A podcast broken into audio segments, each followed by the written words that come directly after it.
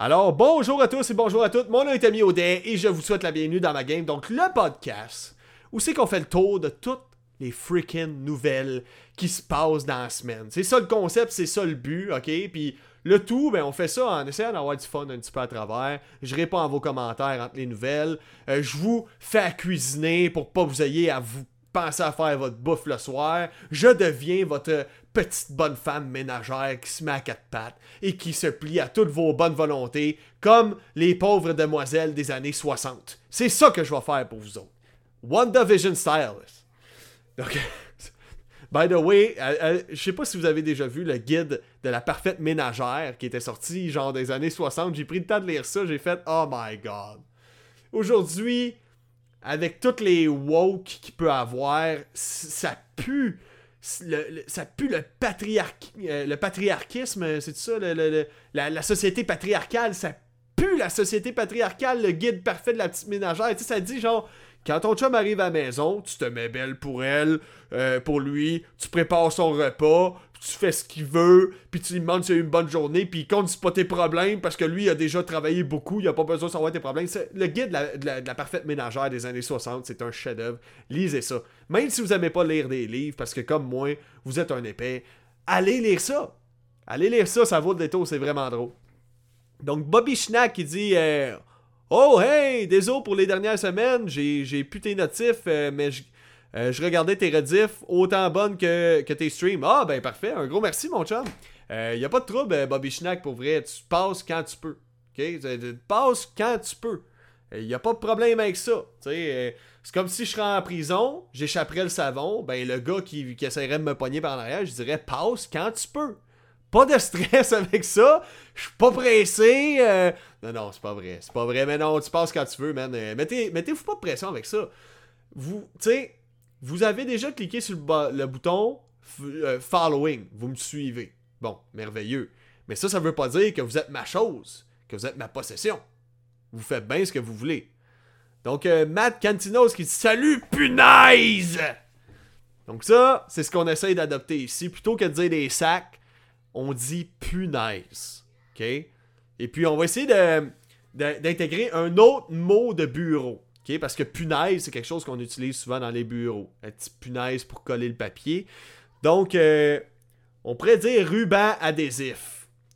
Tu sais, vraiment un bon ruban adhésif! Tu sais, le fa à la fin, le ruban adhésif! Fait qu'on va en mettre l'ambiance ici, en parlant d'objets de bureau. on, va, on va ça, ces petites news-là, guys. On va, on va commencer les nouvelles, OK? Sacoche sale. Sacoche sale. J'aime ça aussi. Ta sacoche sale. Elle pue. Elle pue en punaise. Ruban adhésif. Donc, euh, Alexandre qui me dit, euh, euh, dis-toi, moi je t'écoute en live chaque mercredi et je te réécoute en podcast sur Spotify le lendemain. Ça c'est bizarre, tabarnak. Puis Matt qui dit, Ouais, ça fait moins fort qu'un bon Chris. Je le sais, mais c'est pas j'essaye d'éviter les sacs. J'essaye de rendre ça clean, ce beau podcast-là. Au début, c'était super trash. Vous pouvez écouter mes, mes épisodes de v'là deux ans. C'était trash en punaise, ok? C'était très, très trash. Euh, mais bon, j'ai eu quelqu'un euh, que pour moi, c'est vraiment quelqu'un qui représente tout, qui est tellement important dans le monde du gaming, qui m'a contacté directement. Euh, puis qui m'a juste dit Hey, euh, comme toi et là. Parce que ça marchera pas tes affaires, tu seras jamais capable d'aller chercher des sponsors avec ça. Il m'a tout expliqué la patente. Euh, sais, par souci de confidentialité, par secret professionnel, je dirais pas de qui il s'agit, mais comme je vous dis, moi c'était quelqu'un parmi tous les podcasters qui est très très très important à mes yeux. J'idolâtre cette personne-là. Ça fait partie de mes inspirations. Ça fait partie du monde que euh, c'est une des raisons pour laquelle je fais du podcasting. Fait que, évidemment, là, que j'ai, pas juste considéré qu'est-ce qu'il m'a dit. J'ai fait, ouais, c'est vrai, t'as pas, t'as pas tort. Telle affaire, ouais, t'as raison. Il y a des affaires, j'essaie de garder à ma sauce pareil, mais je me suis calmé les nerfs. Une petite affaire. Bon, fait que là, ça fait assez pour l'introduction. On va starter ça les news, guys. Donc, euh, la première nouvelle de cette semaine. On parler de Cyberpunk 2067. J'ai pas besoin de vous en parler plus. Cyberpunk 2077. Jeu qui avait été annoncé à l'E3 par qui de mieux que Keanu Reeves. Probablement le meilleur homme qui existe sur la Terre. Je pense que si la perfection existait, ce serait. Si la perfection existait, ce serait Keanu Reeves. Ce gars-là, dans le film, la matrice est capable de se battre à un seul bras. Tu déjà essayé de te battre avec juste un bras puis contrer des coups? Tau, tau, tau, tau. T'essayeras pour voir. Moi, j'essaye juste de brasser mon beurre pour qu'il soit bien moulé dans ma recette de muffin. Et puis, sacrément, je suis pas capable d'avoir un, composant homogène. Keanu, lui, est capable de se battre à une main.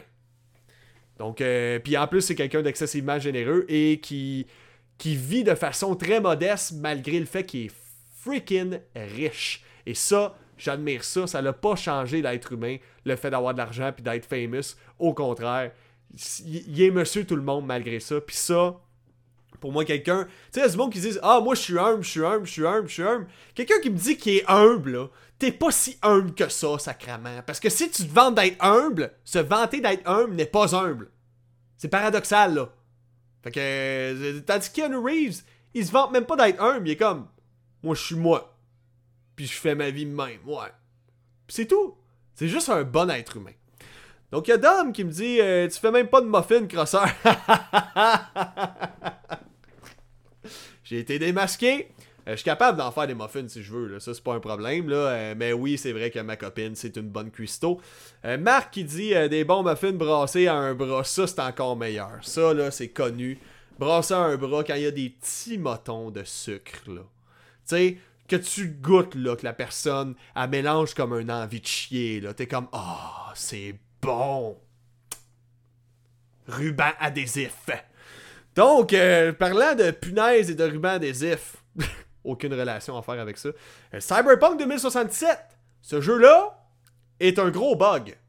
Un bug qui a vendu des millions d'exemplaires, mais un bug.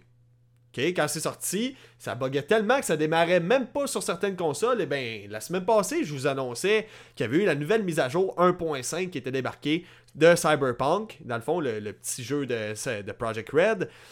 Euh, ce jeu-là, c'est la version officielle de la PS5 et la Xbox Series X et S. En gros, je t'explique, Cyberpunk 2067, avant ça, tu pouvais jouer sur ta Xbox Series X et ta PS5. Oui, tu pouvais jouer à tes consoles nouvelle génération, mais c'était une version Xbox One et PS4. Donc la version des consoles précédentes. Là, c'est une vraie version Xbox Series X et PS5. Et tout ça a été amené grâce à un patch, le patch 1.5. Et bien, comme je vous disais, ce jeu-là a tellement fait polémique parce qu'il était tellement buggé à la sortie sur la PS4 et la Xbox One que le monde a eu droit pour la première fois depuis longtemps de la part de Sony à un remboursement intégral du jeu. Ça veut dire que même si tu as joué, habituellement, là, regardez ça la politique de remboursement pour un jeu vidéo, pour la plupart des compagnies, ça je me trompe pas, Microsoft et euh, Steam ont cette politique-là. Je ne sais pas pour les autres plateformes, mais Microsoft et Steam les ont. En gros, la politique veut que quand tu achètes un jeu, tu as deux heures pour jouer et tu as deux semaines pour 14 jours pour demander un remboursement. Fait qu'en gros, si tu as joué plus que deux heures, tu peux pas demander remboursement. Si ça fait plus de 14 jours que tu as, acheté ton jeu, tu peux plus demander remboursement. Mais si ça fait moins de 2 heures et ça fait moins de 14 jours que tu as ton jeu, tu as joué moins de 2 heures, tu peux te faire rembourser. Eh bien, il y a du monde, Cyberpunk était tellement buggé qu'il y, a des compagnies comme Sony qui ont juste fait Regarde, c'est tellement buggé, là, le jeu démarre même pas sa console. Regarde, on va accepter de rembourser tout le monde finalement. Cyberpunk, euh, la compagnie CD Projekt, il y a du monde qui ont demandé remboursement, puis ils ont eu remboursement, ils ont eu gain de cause. Euh, chose qui, en ce moment, serait à l'étude pour Battlefield 2042, qui est une... Euh, en tout cas, qui, est juste un, gros flop en ce moment. Il y a tellement plus de monde en ligne que c'est rendu que c'est long avant de trouver une partie même. OK? Fait que là, en gros, ce beau patch-là de Cyberpunk 2077 est sorti dans sa version 1.5. Là, je vous disais, ah, c'est encore mieux qu'avant, il y a beaucoup de bugs euh, qui ont été corrigés, mais finalement, il y a encore des bugs majeurs. Il y a encore des bugs majeurs, ok? Euh, puis parmi ceux-là, parmi les plus gros bugs, les, les consoles d'ancienne génération, c'est-à-dire la PS4 et la Xbox One, le jeu, il démarre même plus. Encore une fois!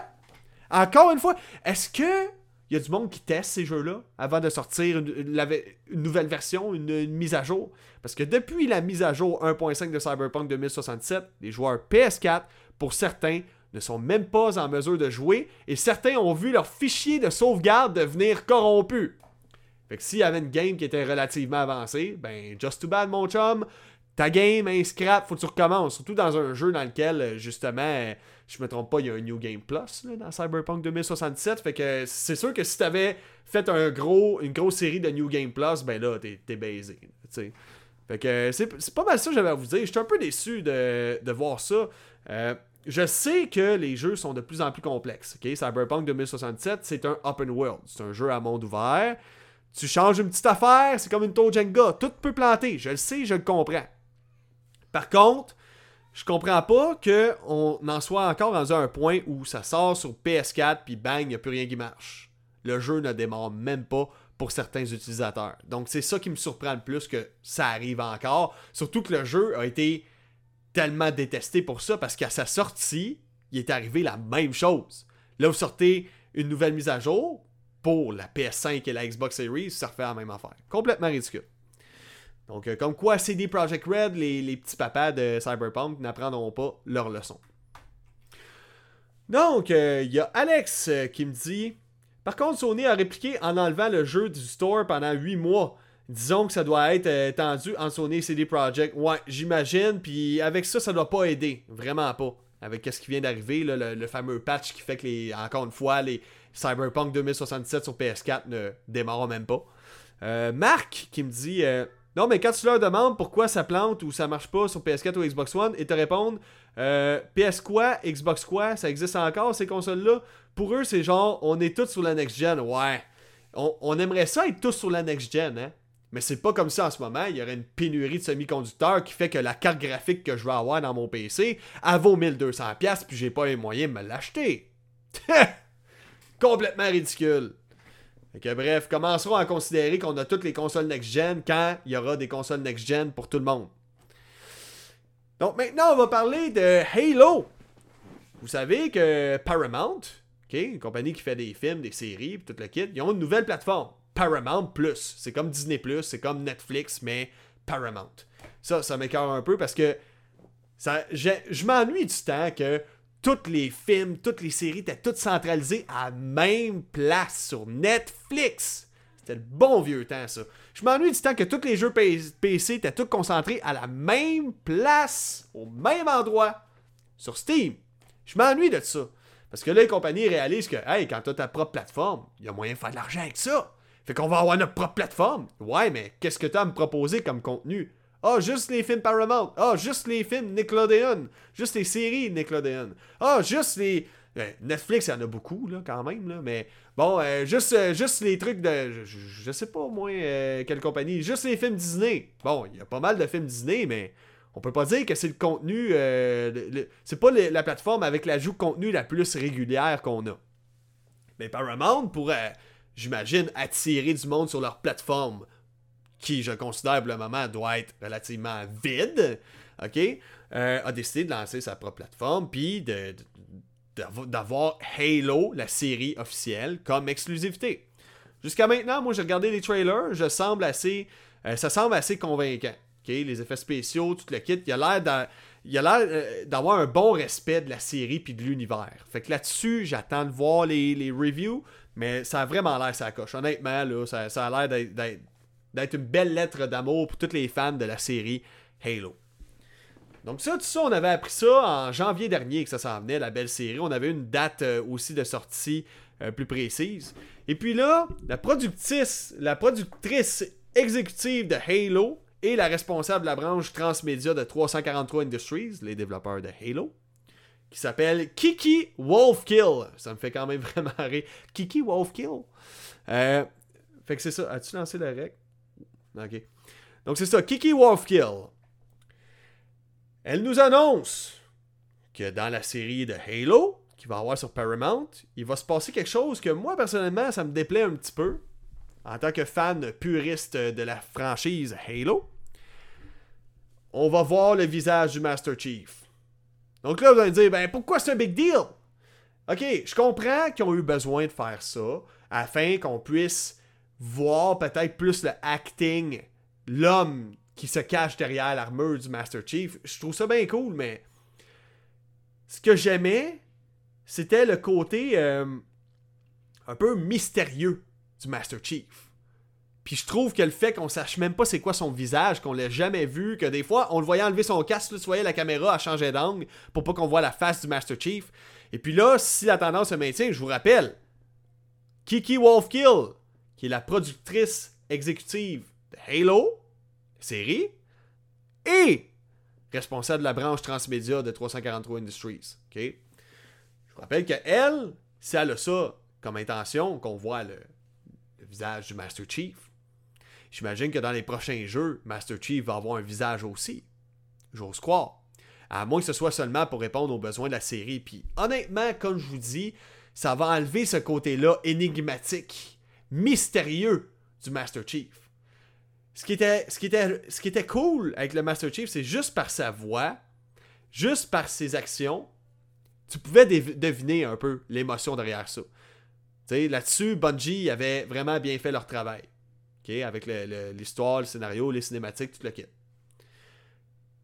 Là, j'ai l'impression que Master Chief va sûrement devenir. Tu sais, dans, tout, dans toutes les Halo, Master Chief est comme de glace souvent face aux situations. C'est il est très, très, très héroïque, très euh, objectif dans ce qu'il a à faire. Il y a X objectifs à remplir, ben il va le remplir, puis go, puis euh, même si des fois il trouve ça dur, ben c'est pas grave, on y va. Mais ça va enlever ce côté-là. J'ai l'impression que Master Chief va devenir une feuille de papier molle. J'ai l'impression que ça va le ramollir un peu. Ça va ramollir l'image du Master Chief de qu'est-ce qu'il y avait. Fait que ça reste à voir. Je veux pas être trop mauvaise langue. On pourrait être surpris. Peut-être que ça peut ajouter justement la touch d'émotion qu'on a besoin dans une franchise Halo. Mais moi, personnellement, je sais comment ça vire souvent les séries. Il va y avoir des bouts que le monde va brailler. Puis là, t'es comme, mais pourquoi vous filmez? En quoi c'est du divertissement du monde qui braille, sacrament J'ai- pas le goût de regarder du monde brailler. J'ai le goût d'être diverti.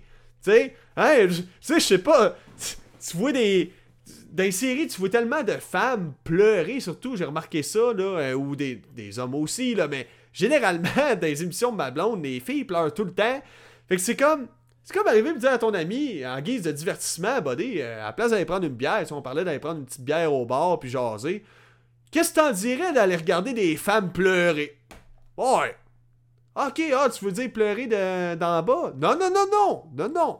On les regarde brailler puis avoir de la misère dans la vie parce que ça, c'est du divertissement selon ceux-là. Les réalisateurs des séries télévisées, selon eux, c'est du divertissement d'avoir du monde avec des larmes qui coulent puis qui se... Ils doivent... Ces acteurs-là doivent apprendre à pleurer sur demande. Donc, euh, méfiez-vous des acteurs parce qu'ils sont capables de faire croire n'importe quoi. là. Quand t'es capable de pleurer sur demande, excuse-moi, là. Je suis capable, à, à bien des choses quand tu pleures sur demande.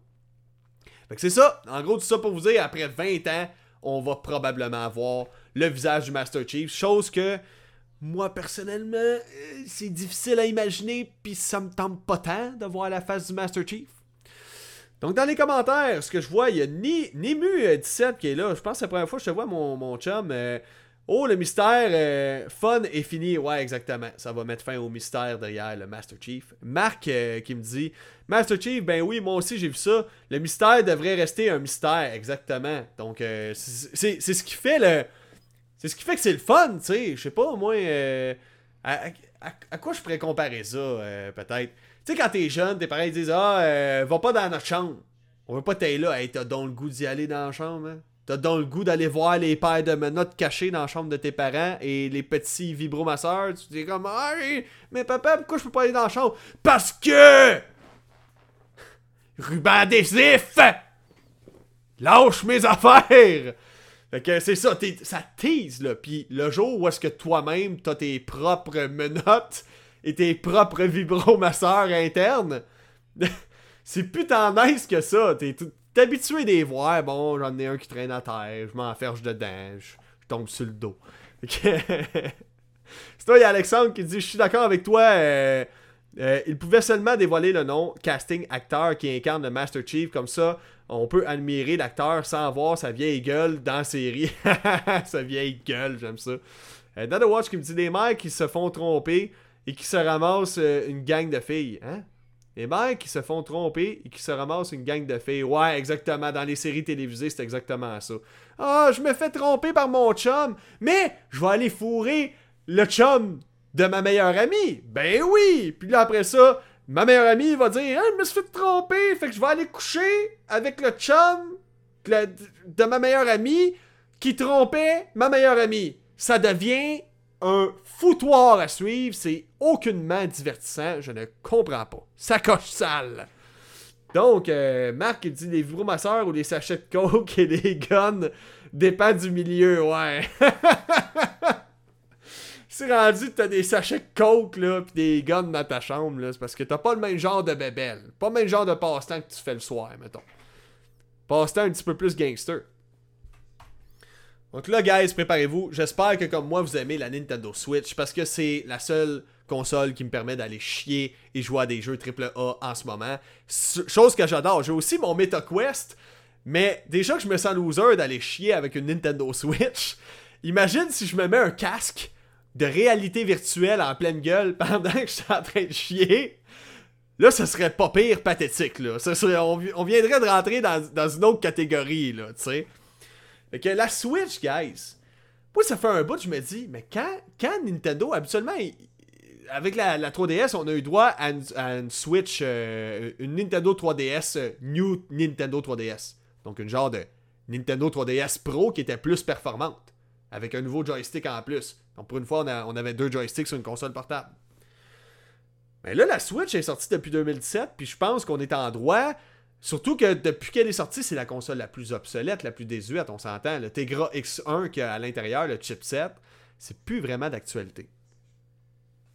Ça fait un bout de temps, moi, que je l'attends, ma Switch Pro, là. Que ça fait longtemps qu'il y a des rumeurs sur la Switch Pro. Et eh bien là, lors du dernier bilan financier de Nintendo, ben, le président euh, de Nintendo, il, nous expliquait que, ben écoute, euh, la Switch, euh, ça a beau faire à peu près 5 ans qu'elle est sortie, elle est seulement à sa moitié de vie là, en ce moment. Fait que là, c'est là que je m'inquiétais, puis c'est là que je vous disais la semaine dernière, voyons donc, juste à sa moitié de vie. C'était pas pire, la Switch, les jeux d'Xbox One et de PS4, il y a moyen de les adapter sur la Switch. Il y a moyen de les porter sur la Switch. On a vu des jeux comme Doom, comme Wolfenstein être portés sur la Switch. Des jeux qui run sur, sur euh, console de salon. Donc c'était vraiment impressionnant, mais là, la Switch, elle, elle peut plus. Là la Switch est en train de pleurer chaque fois qu'on prend un jeu actuel puis qu'on vient le porter sur la Switch. Les jeux de la 7 génération de console, comme la PS3, Xbox 360, la plupart sont vraiment beaux, genre les Saints Row, euh, Row 4 est vraiment beau. Euh, il y a aussi euh, les Crysis qui sont vraiment très très clean, les Bioshock aussi qui sont vraiment sacoches, les Assassin's Creed qui sont très beaux sur la Switch. Tous des jeux de 7 génération de console. Mais quand c'est question de la génération actuelle, oublie ça. La Switch, elle, suit plus. Déjà que la plupart des jeux, quand tu les sur ton écran HD 1080p, la plupart des jeux vont sortir ou en 720p ou en 900p, ce qui est 4 fois moins. OK?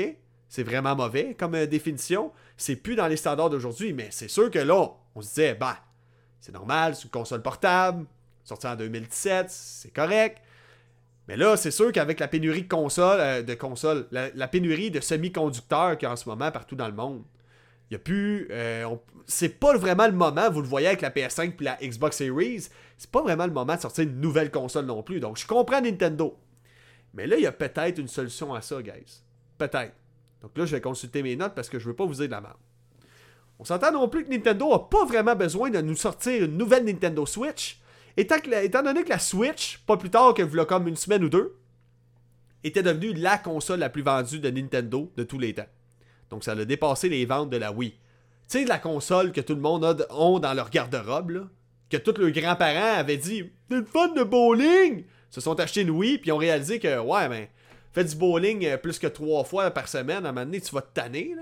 Tout le temps le même jeu. Hey, là, va acheter d'autres jeux, puis achète des jeux, puis ça, oui, c'était que des jeux de cochonnerie quasiment qu'il y avait, là. À part les exclusivités Nintendo, genre Super Mario Galaxy, mais tous les jeux third party, c'était de la cochonnerie.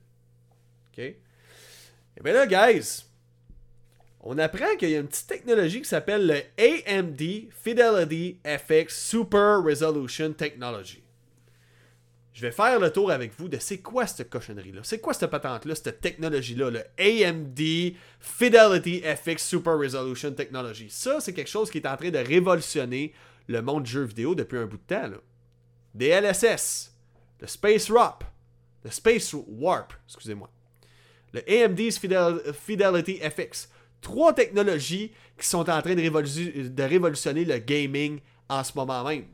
Je vais vous expliquer pourquoi ces technologies-là font en sorte que une patate serait capable de runner Cyberpunk 2077, les graphiques dans le fond, avec un bon taux de rafraîchissement.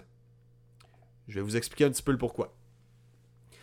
En gros, le nouveau euh, Nintendo Switch Sports, l'espèce de Wii Sports version Nintendo Switch qu'on a appris qu'elle allait sortir lors du dernier Nintendo Direct 2022. On a appris que ce Nintendo Switch Sports là, grâce à un Twitter, quelqu'un qui est sur Twitter, du nom de NW Player 123, il a vu dans la fiche du jeu une mention de Nintendo Switch Sports, comme quoi ce jeu-là utiliserait le AMD's Fidelity FX Super Resolution Technology. Donc, c'est quoi ça? C'est quoi ça, Tommy? Cette fameuse technologie-là? Je t'allais, tu m'en parles, t'arrêtes pas de, revenir avec ça, mais c'est parce que je veux vous en rappeler. Parce que quand vous allez entendre cette technologie-là, vous allez faire Ah oui, le fameux AMD Fidelity FX Super Resolution Technology. Je connais ça. Tout le monde parle de ça, tu sais. Mais c'est juste que je veux que ça vous sonne une cloche quand je parle de DLSS aussi et de Space Warp. OK? Donc, en gros, c'est une technologie de deep learning et de super sampling. Donc le AMD's Fidelity FX, lui, ce qu'il fait, là, en gros, il prend ton jeu. Tu es en train de jouer un jeu. Ce qui fait que tu vas avoir une image très claire et détaillée dans un jeu, c'est la résolution. Mais ce qui est le fun, avec tous les algorithmes et les intelligences artificielles qu'on a réussi à développer dans les dernières années, on est capable de prendre une image qui a une résolution de marde, n'importe quelle image, là, et on va t'y donner une résolution quasi parfaite en 1080p. C'est ça, le super sampling.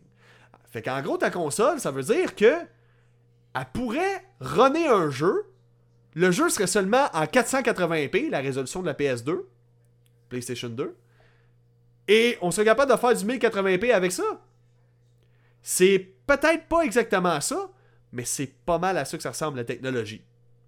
Donc c'est pour ça que ça va être très intéressant. Si il y a un jeu de Switch qui s'en vient, selon la fiche du jeu, ça s'en vient, ces technologies-là, pour la Nintendo Switch. Et pourquoi je vous dis que c'est révolutionnaire? Ça fait en sorte qu'il y a des jeux que j'ai vus qu'ils étaient capables d'avoir deux fois, même trois fois la fluidité qu'il y avait auparavant et une résolution qui allait jusqu'à au-dessus de deux fois plus qu'est-ce que, qu'est-ce que la console était capable d'afficher avant. Donc, je donne un exemple si je run un jeu sur la Nintendo Switch. La plupart des jeux de Switch les plus beaux ont de la misère à runner à plus que 30 images par seconde. Puis pour avoir une résolution qui a de l'allure, une résolution, une fluidité, fluidité, retenez ça. Pour avoir une fluidité qui a de l'allure sur la Nintendo Switch, ça prend au moins 30 images par seconde. Minimum. Eh bien, la Switch a de la misère à tenir ça parce que c'est une console portable, mais pas hyper puissante. Puis il manque beaucoup de puissance euh, de calcul des fois. Eh bien, cette fameuse technologie-là, du AMD Fidelity FX, eh bien, ça pourrait faire en sorte que nos jeux qui ont de la misère à runner en ce moment rouleraient en 60 frames par seconde et non pas en 720p ou en 900p, mais en 1080p. Donc là, il n'y aurait plus autant de concessions qui devraient être faites. Les jeux graphiquement pourraient être plus beaux que jamais sur la Switch. Donc juste avec ça, moi je vous dirais, là ça c'est moi qui spécule. On pourrait avoir un gain qui pourrait aller jusqu'à 70% plus au niveau graphique qu'auparavant. Puis pourquoi je vous dis ça? Parce qu'en ce moment, le DLSS fait la même chose pour Nvidia. Les cartes graphiques Nvidia sont compatibles avec le DLSS qui a le même principe, sauf que le DLSS, la différence, c'est qu'il y a une intelligence artificielle que en deux images de ton jeu, parce que ton jeu, quand tu joues, c'est juste une succession d'images rapides. C'est 30 images par seconde. Ou 60 images par seconde. Fait que c'est 60 photos. Tac, tac, tac, tac, tac, tac, tac, photo, photo, photo, photo, photo, photo de ton jeu. OK? Eh bien, cette technologie-là, elle crée une image qu'elle pense que ce serait logique que ce soit ça la prochaine image. As une intelligence artificielle dans ton jeu qui fait ça. Puis ça suppose que ça va être telle image, fait que ça demande moins de ressources à ta console. Chaque deux images, il y a une image qui est créée et l'autre image après, c'est une image qui est calculée. OK? Fait qu'en gros, ça prend deux fois moins de jus pour runner ton jeu. Deux fois moins de puissance. Ajoute à ça le super sampling. Ça, c'est des choses qu'on voit avec le Space, le Space Warp sur le MetaQuest 2, l'Oculus Quest 2, le fameux casque de réalité virtuelle qu'on voit partout, le casque blanc. Ça fait en sorte que ce casque portable-là, il y a des jeux de PC qui s'en viennent sur le Quest.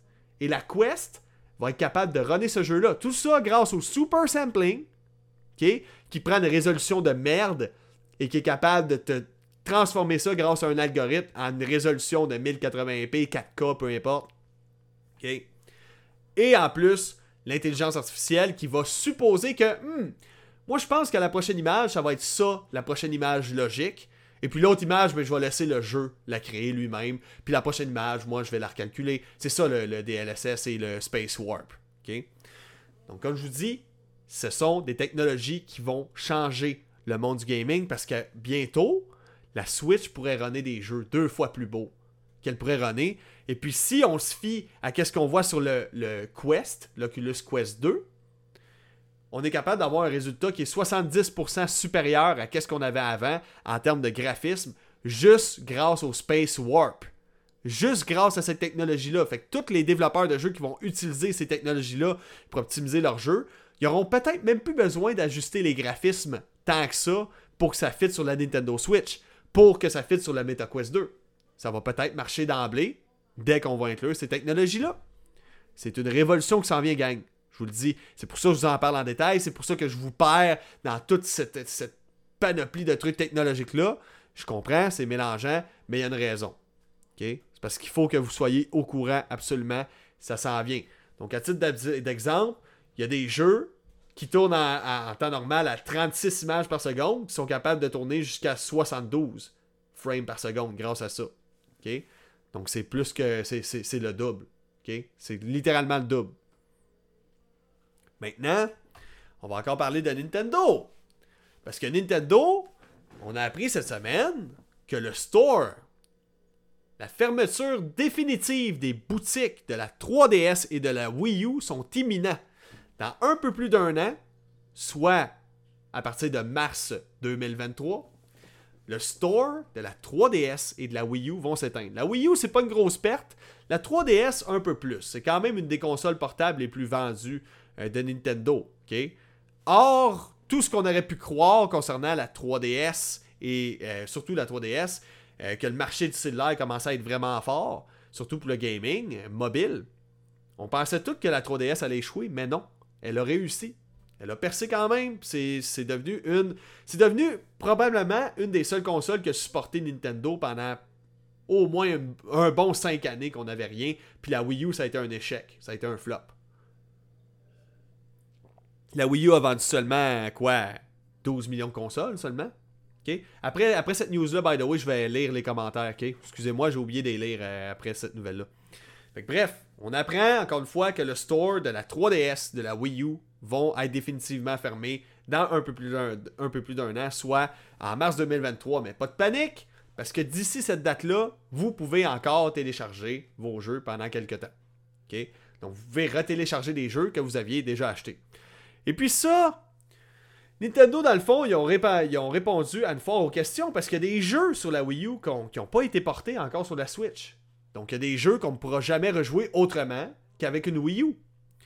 Donc, c'est le cas, par exemple, de Ocarina of Time qui était disponible sur la Wii U, Majora's Max, Mask, euh, Pokémon Ruby, le remaster de Wind Waker ou de Star Fox Zero de Platinum Games. Donc, dans une fois aux questions de Nintendo, ils ont dit qu'en ce moment, il n'y avait aucun plan pour faire revivre ces jeux-là et les ramener dans leur service. Et puis ça, personnellement, moi-même, j'ai un problème avec ça. Mais surtout, le patrimoine du jeu vidéo a tweeté le, fait qu'il était vraiment en colère de la, décision de Nintendo. Donc la fondation euh, euh, pour, le, pour le patrimoine du jeu vidéo, c'est qui ça, eux autres?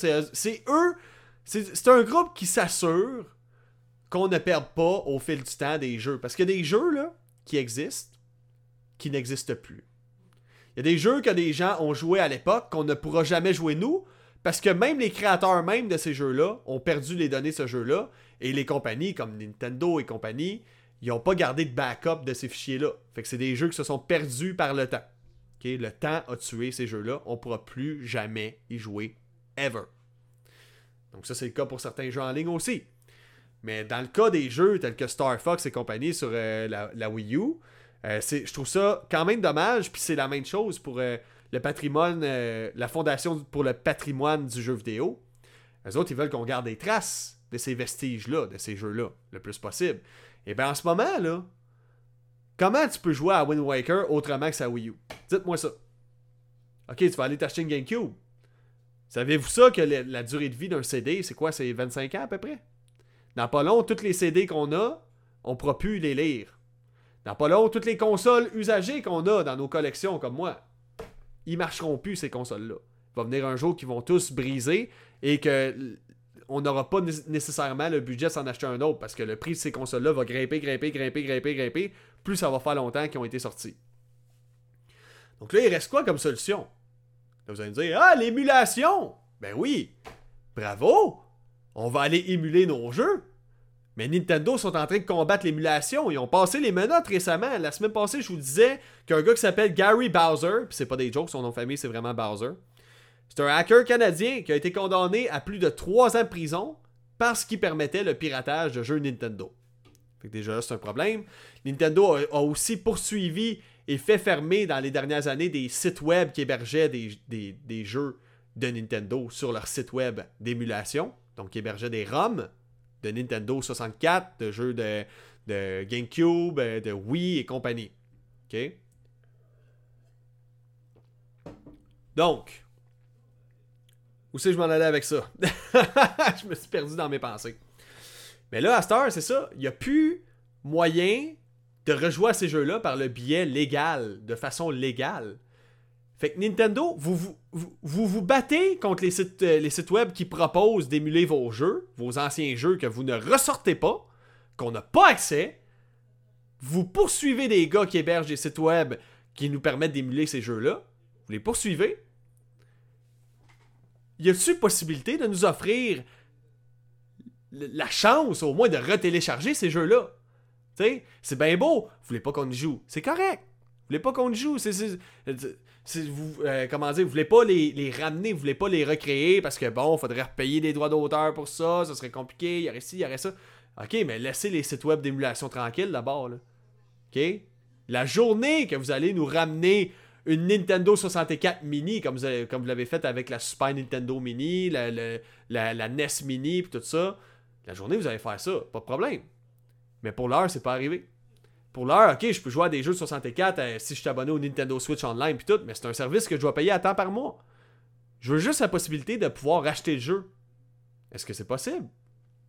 Donc je comprends la colère du patrimoine, la Fondation pour le patrimoine de jeux vidéo qui veulent qu'on garde justement la possibilité de rejouer à ces jeux-là.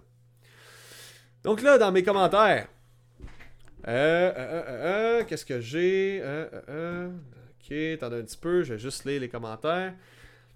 Donc, Marc, il me dit Moi, je fourre en jouant à Switch multifonction. Tabarnak. à chacun sa façon d'utiliser sa Nintendo Switch, tu sais. Alexandre qui me dit avoir son casque de réalité virtuelle sur la tête pendant que tu es sur la bolle, c'est un plan pour avoir les doigts beurrés à la fin. ouais, effectivement. Effectivement. Mais ce qui est le fun, c'est qu'il y a le hand tracking sur le Quest. Donc, je pourrais voir mes doigts, puis je pourrais voir si en ce moment j'ai mon index dans mon trou de cul ou pas. Donc, euh, c'est toujours pratique. Euh, Spideyverse qui me dit Le nom est, est, plus long que mon avenir. Le nom de quoi? Ouais, c'est ça, le, AMD, Fidelity, FX, ouais, ouais, c'est vrai. Mais rappelez-vous-en, parce que je vous dis, ça va révolutionner le monde du gaming. Bobby Schnack qui dit Si tu as déjà. Ça t'est-tu déjà arrivé d'oublier ton record pour un podcast une fois? Ça a tellement été chiant à récupérer l'audio dans mon, dans mon vidéo parce que ben à cette heure, j'aurais pu misère. J'ai les logiciels pour, mais avant ça, je les avais pas. Fait que j'étais comme, OK, comment je fais pour extraire juste l'audio de mon vidéo? Fait que je trouve plein de logiciels gratuits qui permettent d'extraire l'audio pour des vidéos de 5 minutes et moins. Or, mon podcast dure 1 heure et demie. Fait que c'était un petit peu l'enfer, ouais. Euh, sinon, Bobby qui dit Ah, ah, pauvre toi, bon. Rêve qui me dit Yo, ça va? Oui, ça va très bien. J'espère que ça va bien, toi aussi, mon ami. Donc, parlant de Nintendo, on va parler de Metroid Prime, guys. Premier signe de vie de Metroid Prime 4. Donc là, vous savez que Metroid Dread, la suite du premier jeu de Metroid, euh, version 2D, dans le fond, qui se jouait en deux dimensions, vu sur le côté, Metroid Dread était, sorti en septembre dernier. Et bien là, nous autres, ça fait quand même une couple d'années que Nintendo est arrivé en plein E3 à un moment donné, ou une conférence, puis on sorti un logo de Metroid 4, puis on est comme Oh shit, il y a un nouveau Metroid qui s'en vient, c'est incroyable. Cool. On l'a toujours pas vu. Pourquoi? Parce qu'en cours de développement, Nintendo sont allés voir, puis eux autres, Nintendo, leurs jeux first party, les jeux qui, sont de eux, ils veulent que ce soit de la qualité. Donc, euh, les patrons sont allés voir dans les bureaux du studio qui faisait le nouveau Metroid Prime 4. Ils sont arrivés là, ils ont fait C'est de la merde. Est-ce qu'on peut rattraper ça? Non? Ok, parfait. Fait qu'on va aller voir Retro Studios, les développeurs originaux de la trilogie des Metroid Prime. On va aller voir eux autres, puis on recommence le projet de zéro parce que c'est trop de la cochonnerie. Et puis là, depuis ce temps-là, on n'a pas eu de signe de vie, pas de photos, pas de vidéos, pas rien. Et bien là, guys, cette semaine, sur la bannière Twitter de la page de Metroid Prime, ben plutôt de Retro Studios, la compagnie qui développe le jeu, il y a eu un changement de la page de couverture. On peut y voir Samus au loin, tapissé dans l'ombre. Dans une, image un peu bleutée, très sombre. Et puis on a l'impression qu'il y a quelque chose, il y a quelqu'un qui le regarde à travers un casque ou une vitre. Donc là, en ce moment, ça s'enflamme sur Internet. Il y a du monde qui suppose plein d'affaires, mais comme je vous dis, on n'en on sait pas plus pour l'instant. Donc tout ce qu'on sait, c'est que quand Nintendo commence à teaser comme ça habituellement, ou un studio commence à teaser, c'est qu'on est sur le point d'avoir des nouvelles concernant Metroid Prime 4. Et puis j'ai très hâte de voir ça va être quoi le jeu. Parce que moi je me rappelle du très excellent jeu de la Nintendo DS sorti en 2006 qui s'appelait Metroid Prime Hunters, qui était un jeu multijoueur. Puis moi ce que je suppose, c'est si on voit, euh, on a l'impression sur la nouvelle photo de bannière de Retro Studios, on a l'impression qu'il y a quelqu'un qui regarde Samus, le personnage principal du jeu, au loin. Peut-être que ce serait un retour des Prime Hunters, ce qui serait vraiment, vraiment nice. J'aimerais, j'aimerais ça parce que, honnêtement, le, multijoueur de Metroid Prime Hunters était vraiment solide sur la Nintendo DS. C'était, c'était le seul jeu de Nintendo DS que je jouais constamment. Et c'est le premier jeu sur console portable à l'époque. Je vous dis, ça c'était révolutionnaire parce que, hey, on n'avait jamais vu ça dans mon temps. Le monde n'avait pas des cellulaires comme aujourd'hui on parle en 2006. Je pouvais chatter vocalement via ma console portable quand je jouais en ligne avec mes amis. C'était insane. Je me rappelle, j'avais fait genre Wow, la technologie! Puis le pire, c'est quand je jouais à ce jeu-là, le Wi-Fi c'était tout nouveau à l'époque. Mes parents, tout, le monde n'avait aucun routeur qui avait le Wi-Fi, sauf mes voisins. Puis mes voisins étaient caves. Dans le temps, tu avais un routeur Wi-Fi, ça, ça veut pas dire qu'il était protégé. Fait que la plupart des gens mettaient même pas de mot passe sur leur routeur. moi, je pouvais me connecter sur le routeur de mes voisins en jouant dans la fenêtre. Donc, je passais des nuits, des nuits, OK, à aller jusqu'à minuit, 1 heure, sur le bord de ma fenêtre avec une console sur le bord de ma fenêtre, les deux coudes à côté au bord de la fenêtre, en train de jouer à Metroid Prime Hunters sur le Wi-Fi de mon voisin. No joke, parce que c'était la seule place que ça pognait. Puis là, des fois, j'avais des déconnexions parce que j'étais trop loin du Wi-Fi. Que c'est de doux souvenirs que je garde. C'était pareil avec ma PlayStation portable, ma PSP. Je jouais sur le bord de la fenêtre. Des fois, j'invitais mon ami chez nous. Puis on était les deux sur le bord de la fenêtre en train de jouer à Medal of Honor, Heroes, euh, sa PSP. les voisins devaient se demander en tabarouette que c'est qu'on faisait avec nos deux consoles en pleine nuit, la face bleue éclairée par la lumière de nos écrans, en train de gamer à PSP puis à Nintendo DS. C'était vraiment n'importe quoi. Donc, euh, on va parler d'Ubisoft. Pourquoi on va parler d'Ubisoft? C'est que vous savez, récemment, il y a eu un gros rachat hein, de Microsoft et d'Activision Blizzard King. J'en parle à chaque semaine, c'est fou ces temps-ci. C'est pas un rachat qui a été effectué encore. Donc, il euh, faut que le rachat soit évalué par les autorités compétentes, donc c'est-à-dire plusieurs pays, qui vont dire si c'est juste pour la compétition ou pas. La compétition étant Nintendo et Sony. Est-ce que c'est juste pour Sony et Nintendo? Que Microsoft rachète une compagnie qui a pas loin de 70 studios qui ont leur propre franchise. genre StarCraft, genre euh, World of Warcraft, euh, euh, Crash Bandicoot, Tony Hawk Pro Skater, freaking Call of Duty et compagnie. OK? Donc, est-ce que c'est. Tu sais, ils ont tellement de franchises, Activision Blizzard King, c'est fou. Est-ce que c'est juste pour les compétiteurs? Eh bien là, vous savez que Sony, suite au rachat, a racheté Bungie, la compagnie qui travaille sur Destiny en ce moment, et les papas originels de la franchise Halo. En ce moment, c'est 343 Industries qui développe Halo, je sais, vous me l'avez tellement dit quand j'ai fait une vidéo, et pourtant, je l'avais précisé. Mais le monde me dit Hey, l'épée C'est 343 Industries qui fait Halo. Je le sais. Je le sais, je suis un fan d'Halo. je suis au courant, faites-vous-en pas, là. Inquiétez-vous pas avec ça. Je suis au courant. Donc, Sony ont racheté Bungie pour euh, quelque chose comme 4 milliards, là, de quoi dans le genre. Donc là, le monde était comme, ouais, mais là, c'est rien ça, juste Bungie. Ouais, mais ajoute ça aux exclusivités Sony qu'il y a déjà. Et le fait que Sony veulent avoir des jeux en tant que service, des jeux auxquels tu t'abonnes au fil des années, euh, puis qui continuent toujours à avoir du contenu encore et encore et encore comme euh, Destiny, comme tout bon MMO, je vous dirais. Fait que c'est ça. Faut savoir qu'il y a certains studios qui ont regardé ça de loin, puis qui se sont dit, certains éditeurs et studios qui ont regardé ça de loin, qui se sont dit, ouais, on n'aillerait pas ça, se faire racheter pour une coupe de milliards. Tu sais, assurer notre avenir. Donc, euh, parmi ceux-là, Ubisoft s'est prononcé.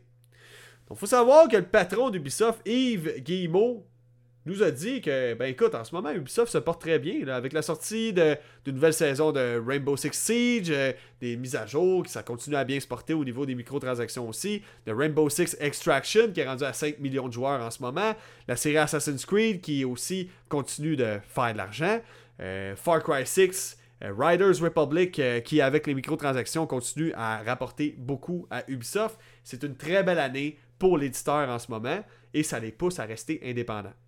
Donc, euh, paraîtrait que le leur catalogue de franchise leur a rapporté pour pas loin, à peu près, je vous dirais, parce que ça, c'est en euros, je l'ai. En euros, c'est 746,1 millions d'euros. Ce qui est à peu près quoi? 900 millions de dollars euh, canadiens, peut-être? Peut-être un milliard de dollars canadiens dans les, dans les environs de, ce qui est énorme. Pour un, un seul éditeur, c'est vraiment beaucoup. Donc, Yves Guillemot, le propriétaire, euh, ben plutôt le, dirigeant d'Ubisoft, a expliqué que, ben écoute, s'il y en a qui veulent nous racheter Ubisoft, euh, pas de problème, on n'est pas à vendre, mais on reste intéressé. Fait que je pense que les autres, euh, sachant que par année, ils rapportent à peu près 900 millions, c'est sûr qu'ils aimeraient bien, bien ça, j'imagine, se faire proposer un, un, rachat aussi intéressant que celui d'Activision Blizzard King, soit de 68,7 milliards je penserais pas que ça arrive. Je pense que ça va peut-être être plus 8 milliards, 10 milliards? OK? Ils ont des grosses franchises, mais quand même, faut pas abuser. C'est pas Activision Blizzard King là, non plus. Ils n'ont pas autant de franchises euh, à leur nom. Surtout Activision qui est vraiment, vraiment big. Maintenant, on va parler d'un autre sujet. Les Sims 4. Les Sims 4 J'étais vraiment déçu d'apprendre ça cette semaine. Vraiment déçu. Avant ça, je vais juste lire un petit commentaire avant de commencer la prochaine nouvelle. La nouvelle saison a vraiment l'air cool. Depuis genre deux, euh, ans, Ubi euh, font de la merde sur Rainbow Six. Donc pour une fois, la prochaine année va être cool. Ouais, puis tant mieux honnêtement. Euh, Ubisoft, j'ai été relativement déçu des derniers jeux qui sont sortis. généralement, j'ai l'impression que c'est comme bon, on va prendre les mêmes principes, copier-coller, et voilà, jeu à monde ouvert et that's it, c'est fini on pousse pas plus loin. Donc euh, ça fait partie de mes déceptions un petit peu avec Ubisoft. Mais bref, ça reste que leur jeu, c'est du solide. Assassin's Creed, la franchise, depuis le renouveau, c'est du solide. C'était du solide avant aussi. Fait que non, non, euh, je suis pas, pas inquiet pour Ubisoft. Les Sims 4. Il y a eu un peu euh, de controverse concernant ça, puis avec raison. Il y a une nouvelle extension qui va sortir des Sims 4.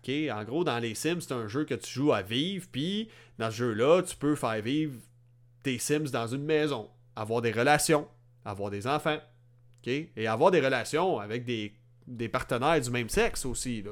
Fait que dans le fond, des relations homosexuelles. Ce qui est tout à fait normal. Dans la société d'aujourd'hui, histoires de On n'en veut pas de ça. C'est fini ce temps-là, là. À évoluer, là. Comprenez, là. Tout le monde a droit à sa place. Tout le monde a droit de faire qu'est-ce qu'ils veulent dans leur lit. Tant que c'est pas euh, dépendamment de l'âge. OK? Bref. En Russie, le mariage gay est encore illégal. Ça m'a vraiment surpris, je savais pas ça. Je pensais que la Russie c'était gros, c'était bien développé, mais ça a l'air que sur les valeurs, euh, pas trop, hein. Fait qu'en Russie, je répète, le mariage gay, les mariages homosexuels sont interdits et la diffusion ou publication ou vente de contenu dans lesquels il y a de l'homosexualité est interdit au moins de 18 ans. Fait que, hey, c'est tellement grave en Russie d'être homosexuel, d'être gay, que tu peux pas tu, tu peux pas vendre tes affaires aux mineurs ou euh, aux gens de, de 18 ans et moins. C'est ridicule. C'est tellement arriéré. Moi, ça, ça, ça, ça- ça me, ça me pue au nez, honnêtement. Fait que dans les Sims, l'extension mariage, qu'est-ce que tu penses que tu peux faire là-dedans? Tu peux marier, tu peux avoir un mariage gay. Tu peux former un couple homosexuel et il va y avoir deux personnes qui sont homosexuelles qui vont se frencher et se marier. Mais ça en Russie, ça passe pas! On n'en veut pas de ça, ça va être 18 ans et plus, pis that's it. Fait que là, EA, voyant ça, Electronic Arts se sont dit, ben là, écoute, on, on, sortira pas l'extension en Russie, pis that's comme ça, ça créera pas trop de controverses, pis tout le kit. Parce que, je vous rappelle, le mariage homosexuel en Russie, c'est illégal. Et ben là, finalement, la communauté LGB, LGBT euh, s'est dressée contre ça, parce qu'on s'entend, les Sims, c'est un jeu que les adolescents peuvent acheter ici, en Occident, au, Canada, aux États-Unis. ok? 12 ans, c'est tout ce qu'il faut pour pouvoir aller acheter le jeu. Parce qu'il n'y a vraiment rien de très choquant dans les Sims, euh, je vous dirais. Très fantaisiste, c'est très euh, childish aussi. Donc, en gros, la communauté LGBT, ok, lesbiennes, gays et compagnie, là, euh, trans, et pour ceux et celles qui ne saviez pas, là, cette communauté-là disait Hey, euh, c'est parce qu'il faut bien. euh, Annulez pas la sortie de, l'extension mariage, même s'il y a des, possibilités d'avoir des mariages homosexuels. Faut, faut représenter la communauté un peu en Russie. Il faut que la Russie comprenne que crime, euh, on a le droit, tu sais. faut supporter la communauté LGBTQ euh, en Russie. tu sais. Parce qu'en ce moment, ils n'ont pas vraiment droit à grande représentation. Et je pense que si en Russie, et- je pense pas que c'est tout le monde qui a ces valeurs-là. Je pense juste que c'est les lois qui sont vraiment arriérées, point. Peut-être au niveau de, ceux-là qui président là-bas, genre M. Poutine, euh, peut-être, euh, qui aurait des, des principes assez euh, années euh, 70 là-dessus. Là. Fait qu'après une pétition signée qui a reçu pas loin de 10 596 signatures en quelques jours seulement, ben, EA sont venus sa décision, puis ils vont sortir l'extension, et ce, sans aucune censure. Fait que on parle souvent de EA qui nous sortent des jeux buggés, tout le kit, mais des fois, c'est pas tout le temps des gros méchants. Fait que là-dessus, merci EA de supporter la communauté LGBTQ. Euh, c'est un méchant bon move, très pro, euh, pro ouverture d'esprit. Merci de- de- de- d'envoyer ça pareil en, Russie, justement. Puis de pas ignorer la possibilité de, justement, faire vivre une petite victoire à la communauté LGBT. Parce que ceux, ceux et celles qui sont homophobes, hein, ou transphobes euh, et compagnie, tu sais, vois les gens comme des êtres humains, point. Ce qu'ils font dans leur lit, ok? Qu'eux autres, c'est deux beignes qui se touchent, ou deux pogos qui se touchent. Qu'est-ce que ça vient changer dans ta cuisine tant que ça? OK? Tant que ça se passe dans la cuisine des autres, pas dans la tienne. Tu comprends? Dans le sens que moi, j'aimerais pas ça euh, qu'un couple hétéro vienne coucher sur ma table puis fourrer devant moi. Même chose pour un couple homosexuel. Là, je te comprends d'être révolté si ça, ça arrive. Je te comprends de dire Voyons donc, je peux bien croire qu'on a droit à toutes sortes de, re- de relations et de, de, de types de corps et compagnie, mais là, pas dans mon salon. T'es pas chez vous. Je comprends. Mais là, ils font ça chez eux, dans leurs affaires à eux autres. Qu'est-ce que t'as à dire? Qu'est-ce que t'as à dire? Ok, le gars, euh, il est peut-être plus efféminé. Peut-être. La fille est peut-être plus masculine. Peut-être. Dans sa façon d'agir, sa façon d'être. Peut-être, ça se peut. C'est une mauvaise personne. Si la réponse c'est non, t'as pas ton esti de mot à dire. Puis là, je me permets de sacrer. T'as pas ton esti de mot à dire. C'est pas de tes affaires. Ce qui se passe dans le lit du monde, c'est pas de tes affaires. Leur orientation, ce n'est pas de tes affaires. Ces gens-là doivent déjà se battre avec l'idée qu'ils sont pas nécessairement, et là, excusez-moi du terme, normal. Quand je dis normal, on s'entend normal, ça veut dire que tu fais partie d'une généralité. Ils sont pas. Ils sont pas. euh, comment dire. euh, il y a un terme pour ça euh, plus exact. Ils sont pas majoritaires, c'est sûr. Dans leur environnement, moi, dans, dans le monde que je connais, tu sais, je veux dire, dans mon entourage, il y a, je connais une personne qui est homosexuelle, c'est tout, là. C'est ça que je veux dire par là. Ils sont pas majoritaires. Donc, ils ne sont pas normales dans les normes. C'est ça que je veux dire par là. Donc, ils sont pas majoritaires. Plus ça que je veux dire. Fait qu'on s'en fout. On s'en fout, ils ont droit à leur place pareil. C'est des êtres humains. Puis honnêtement, la plupart d'entre eux, c'est des meilleures personnes que toi, tu vas, jamais, tu vas jamais être parce que ça, ça va les avoir poussés à comprendre les différences des autres. À voir que le monde, euh, ils ont droit d'être différents. Ils ont droit de ne pas être majoritaires, forcément. Parce que moi, je peux me transformer en minorité aussi. Demain, je m'en vais en Afrique, euh, je vais être pas mal minoritaire là-bas, là. Je m'en vais en Chine, je vais être minoritaire. Je serai pas de majorité. Tu, comprends? Fait que c'est sûr que ça me ferait chier de voir que, bon, ben, là-bas, on me traite avec euh, racisme. Ben, encore plus avec euh, homophobie et transphobie et compagnie, là. Fait que, c'est ça. Imaginez la force que ça doit demander, justement, de passer à travers ça. Le fait que toi, tu constates que, ouais, j'aimerais bien ça faire partie de la majorité, je peux pas.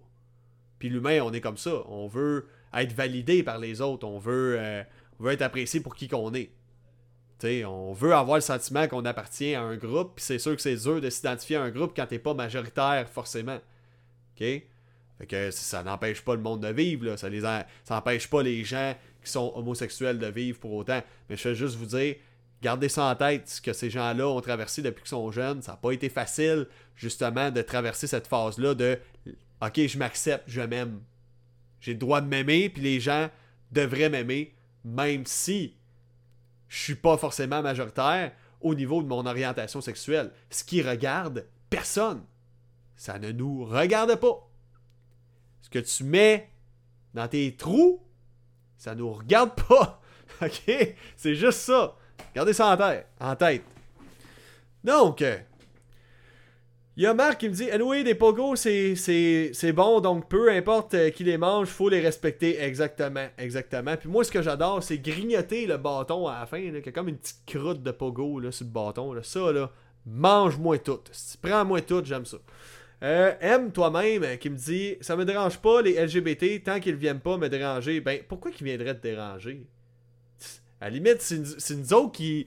Tu sais c'est le monde qui sont homophobes qui dérange pas mal plus que le reste, là. Euh, tu sais, puis anyways, je vous rassure, là, ok, pour avoir eu des discussions de ce type-là avec du monde euh, qui sont attirés par le même sexe, c'est pas parce que t'es un gars, c'est pas parce que t'es... Euh, puis qu'il y a un gars qui est gay, ok, qui est homosexuel, c'est pas parce que t'es un gars qui va vouloir te manger le cul, là. Ok, excuse-moi d'être vulgaire, mais il s'en fout de toi, là. Puis souvent, moi, de ce qu'on m'a dit, la plupart des gars ou des filles qui sont homosexuels sont capables de le saisir assez vite que l'autre est homosexuel ou pas. Donc, ils viendront pas t'achaler. Puis dans le doute, ils vont te le demander, puis tu dis non, pas intéressé. Ça arrive. T'as juste à te démontrer. OK? Que. euh, exact. C'est juste ça. Donc, Watch qui dit attention au bad buzz, Tommy. Ouais, ben c'est ça. Je veux juste pas euh, qu'on qu'on déforme ce que j'ai dit. Mais ce que je veux dire par là, c'est que c'est vrai, là. Tu peux-tu dire le, contraire? Si moi je vais en Afrique, je vais être minoritaire, je serai pas majoritaire.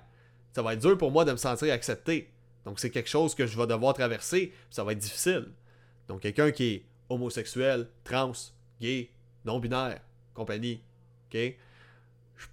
Tu gardez en tête qu'eux autres, ils l'ont pas eu facile parce que, justement, ils font pas partie d'une majorité. OK? Je je dis rien mal là-dedans, là. C'est un fait, là.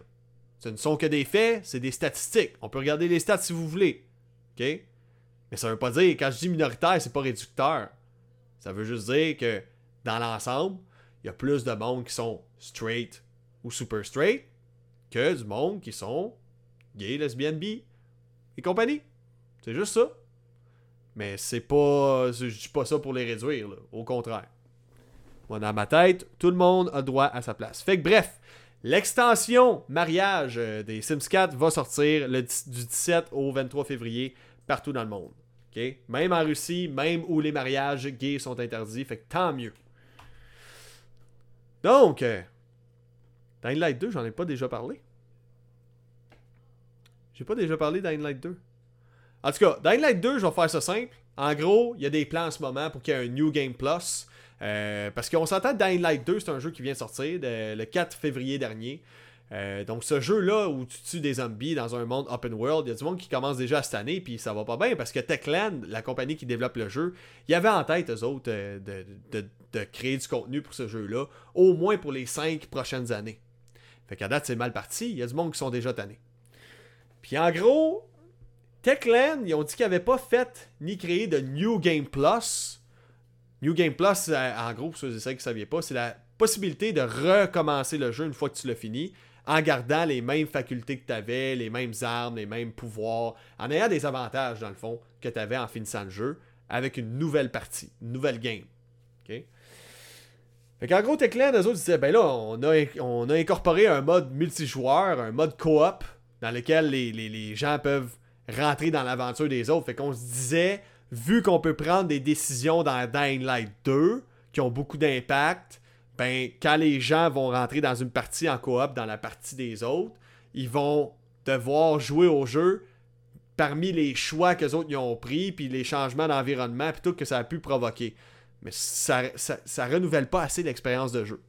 Fait le monde chiale, fait qu'ils veulent un New Game Plus, ce qui est tout à fait normal. Moi, je pense que pour tout jeu, euh, tout bon jeu solo, ça devrait être une option de base.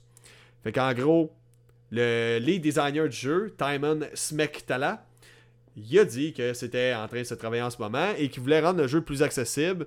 Euh, quand on dit plus accessible, c'est, mettons, de pouvoir réattribuer les différents boutons sur ta manette. Donc, si tu veux que A serve à sauter plutôt que X, ben, tu vas pouvoir prendre A plutôt que X. C'est un exemple que je vous donne. OK? Euh, fait que c'est pas mal ça. Euh, by the way, Dying Light 2 Stay Human et ça est disponible sur PC, PS5, Xbox Series, Xbox One, PS4 depuis le 4 février 2022. Il y a une version Nintendo Switch qui s'en vient en version cloud, ça risque d'être vraiment mauvais et ça risque de ne pas vendre aussi. Je vous dis d'expérience parce que j'ai essayé Control Cloud puis j'ai essayé Hitman sur le cloud. Essayer de trouver ces jeux-là sur le eShop, c'est déjà un défi en soi parce que ça ne vend pas. Les, jeux en version cloud sur la Switch, ça pogne pas, puis ça pognera pas tant qu'il n'y aura pas un service de cloud gaming. Donc, prochaine nouvelle, avant ça, un petit commentaire juste ici. En fin de semaine, je vais euh, voir Uncharted et j'ai jamais joué au jeu. Euh, paraît que le film est bon, très apprécié par les gens qui l'écoutent, pas tant que ça par la critique. Parce que c'est un film qui est surtout un film popcorn. Un film que tu, regardes pour l'action euh, survoltée. Qui t'en met plein la gueule, mais sans plus. Mais déjà là, le film est déjà rentable. Sony sont déjà en train de faire beaucoup d'argent. Beaucoup, beaucoup de millions avec euh, Uncharted. Fait que c'est un film qui a du succès auprès des gens qui vont le voir, mais pas auprès de la critique de film. On va parler de Gran Turismo 7 parce qu'il y a quelque chose qui commence à me faire paniquer un petit peu. Là. OK? Gran Turismo 7, en janvier dernier, on s'est fait annoncer que le nouveau Gran Turismo, jeu de simulation de course de véhicules dans Gran Turismo, et pourtant, même si c'est un jeu de simulation de véhicule, il va falloir m'expliquer pourquoi il n'y a jamais d'écureuils écrasés sur la route. On voit ça partout dans le monde. Mais j'ai jamais vu un jeu de simulation de véhicule dans lequel on écrase des écureuils occasionnellement. Donc, euh, même sans faire exprès, surtout, hein. Parce que j'espère que vous ne faites pas exprès quand vous écrasez des, écureuils, parce que vous avez un punaise de gros problèmes dans la tête. Donc, c'est ça. Gran Turismo 7, en janvier dernier, on apprenait que le jeu allait peser 90 gigs. 90 gigs, c'est déjà quand même gros pour un jeu. Et eh bien là, le tout a été revu à la hausse parce qu'on peut constater depuis le site officiel de PlayStation que Gran Turismo 7 va peser 20 gigs de plus soit 110 gigs. Je vous rappelle que le disque dur qui vient avec ta PS5, il est de 825 gigs. C'est pas beaucoup, là. 825 gigs, t'en prends déjà 110. T'es pas mal rendu à 715 gigs. Ça veut dire que tu peux, on va pouvoir avoir un maximum 5 jeux à la fois sur nos consoles. C'est ça qui est triste. C'est ça qui est plate du SSD, vu que c'est cher. C'est plus cher qu'un disque dur standard. On a moins de possibilités de stockage. OK? Donc sur PS4, le jeu va venir avec deux Blu-ray. Puis qu'est-ce qui, qui est drôle à remarquer dans le fond, c'est que la dernière fois qu'il y a eu euh, deux Blu-ray pour un jeu Gran Turismo, ça date de la PlayStation 1 avec Gran Turismo 2. OK? Il y avait deux CD. Puis je sais pas si vous vous rappelez, les CD PlayStation 1, ils étaient noirs en dessous. Ça, c'est encore quelque chose, je suis comme. Ce serait cool que ce soit encore de même. C'était nice quand les CD étaient noirs, mais on voyait tellement bien les graphiques. C'était un problème, ça d'ailleurs. Fait qu'en gros, on a eu plusieurs euh, jeux sur la PS4 avec deux Blu-ray pour contenir euh, les données du jeu. On a eu Red Dead Redemption 2, Final Fantasy VII, le remake, Cyberpunk 2077, mon jeu préféré. Pas vrai. Pas vrai. Plein de bugs, ça. Puis, en plus du fait que la dernière fois qu'on a eu un Gran Turismo qui avait deux CD quand t'achetais le jeu, euh, il y a une autre chose qui revient comme avant, comme en 1999. ok? C'est un mode solo traditionnel. Un mode dans lequel tu vas devoir passer tes licences pour avoir tes licences de, chauffeur de, de, véhicules de course. Un mode dans lequel tu vas devoir graver les échelons afin de courser dans les plus grands championnats du monde. Fait que ça, c'est vraiment, vraiment cool. Ça fait longtemps qu'on l'attend celle-là. Ça fait longtemps que, tu sais, on veut pas juste un mode multijoueur, on veut un mode solo complet aussi. Fait que ça, c'est vraiment, vraiment, vraiment cool. Enfin, donc le jeu va sortir le 4 mars prochain sur PS4 et PS5, les amis. Donc ça s'en vient bientôt. Donc là, dans les commentaires, quelqu'un qui me dit Némusette, euh, attendez un petit peu. Mitz Orly. Donc salut mon ami, j'espère que ça va bien. C'est la première fois que je te vois. 90% des user reviews sur Rotten Tomato. Ok, 90% des review users de Uncharted euh, sont en faveur. Puis je vais vous en parler plus tard. Justement, c'est dans mes notes euh, de ce soir. Nimu17 qui me dit Il y a un écureuil, je vais rouler à 150 km/h pour l'écraser. Ah, sérieux? Tu sais, ça reste des, des, des, des, animaux qui ressentent la douleur. Vous savez, euh, quand même pas cool. Là. Euh, mais anyways, euh, écoute, c'est des choses qui arrivent. moi, j'ai déjà, j'ai déjà écrasé un chevreuil sans faire exprès, un petit bébé chevreuil. On a rentré dedans. Tu veux que je te dise, il était dans le chemin. On roulait à pleine vitesse, on n'a pas eu le temps de freiner. J'ai déjà rentré dans un chat. Le chat, euh, écoute, je l'avais pas vu. Puis on roulait à pleine vitesse. OK? c'est ça qui arrive. C'était la nuit. Puis j'ai entendu toc. J'ai vu une boule blanche. T'allais voir, j'ai sorti, puis c'était un petit minou. Sinon, il y a M toi-même qui dit sur sa Xbox, j'ai un disque dur de 4 TB euh, je suis au camp pendant encore 5000 euh, ans. Ouais, ouais. 4, 4 Tera, ouais. Ça t'as la paix pour un bout. Ok, ok. Nemo qui dit c'était une joke, tant mieux. tant mieux, tu me rassures, parce que je serais pas surpris. Je sais qu'il y en a qui, trouvent ça drôle. Il y en a qui trouvent vraiment ça drôle, j'en rêvais, puis hey, m'a écrasé un animal. J'ai le choix entre l'écraser ou pas. Bon, on va les foirer. Euh, Mitz qui dit Moi, je suis désolé, mais euh, si je risque de prendre le le champ en mettant les breaks pour éviter un écureuil, je l'écrase. Ouais, ouais, oui, oui, oui, c'est ça. L'important, c'est ta survie aussi, là. On s'entend. Mais des fois, si tu roules 25, 30, 40, t'as le choix entre écraser ou ne pas l'écraser.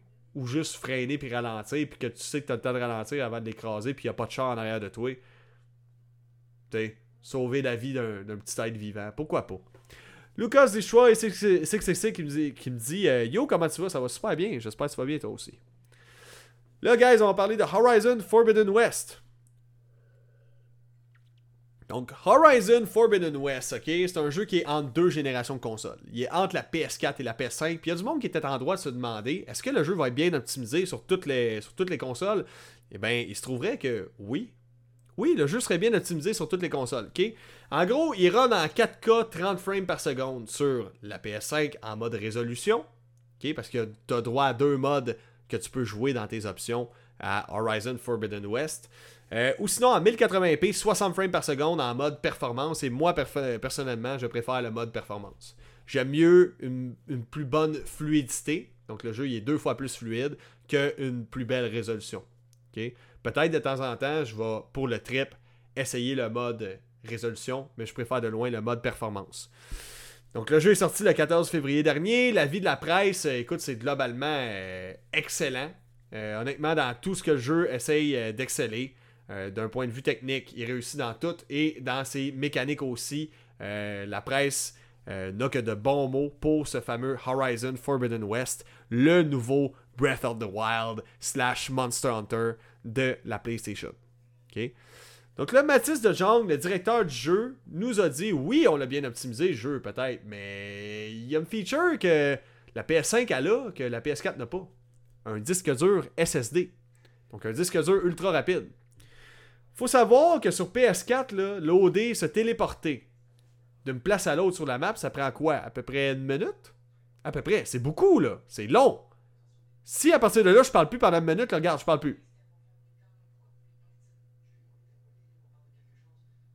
punaise.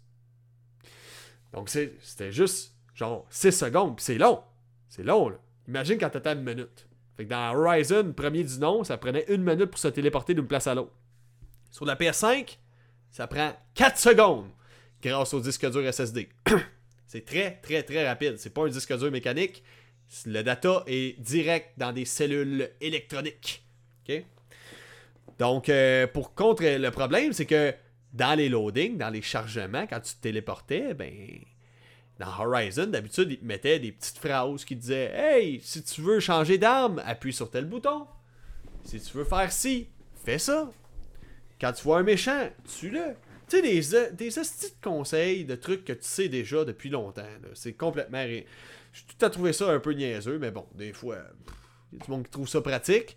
Et eh bien là, le, le, le, directeur du jeu, Mathis De Jong, disait, ben là, euh, moi, il aimait pas bien ça, là, parce que le monde, il avait pas le temps de lire mes petites phrases dans le chargement du jeu quand il se téléportait dans Horizon, fait que on a mis en, on a fait en sorte qu'il faut absolument peser sur un bouton pour skipper, dans le fond, pour quitter le chargement euh, de, téléportation.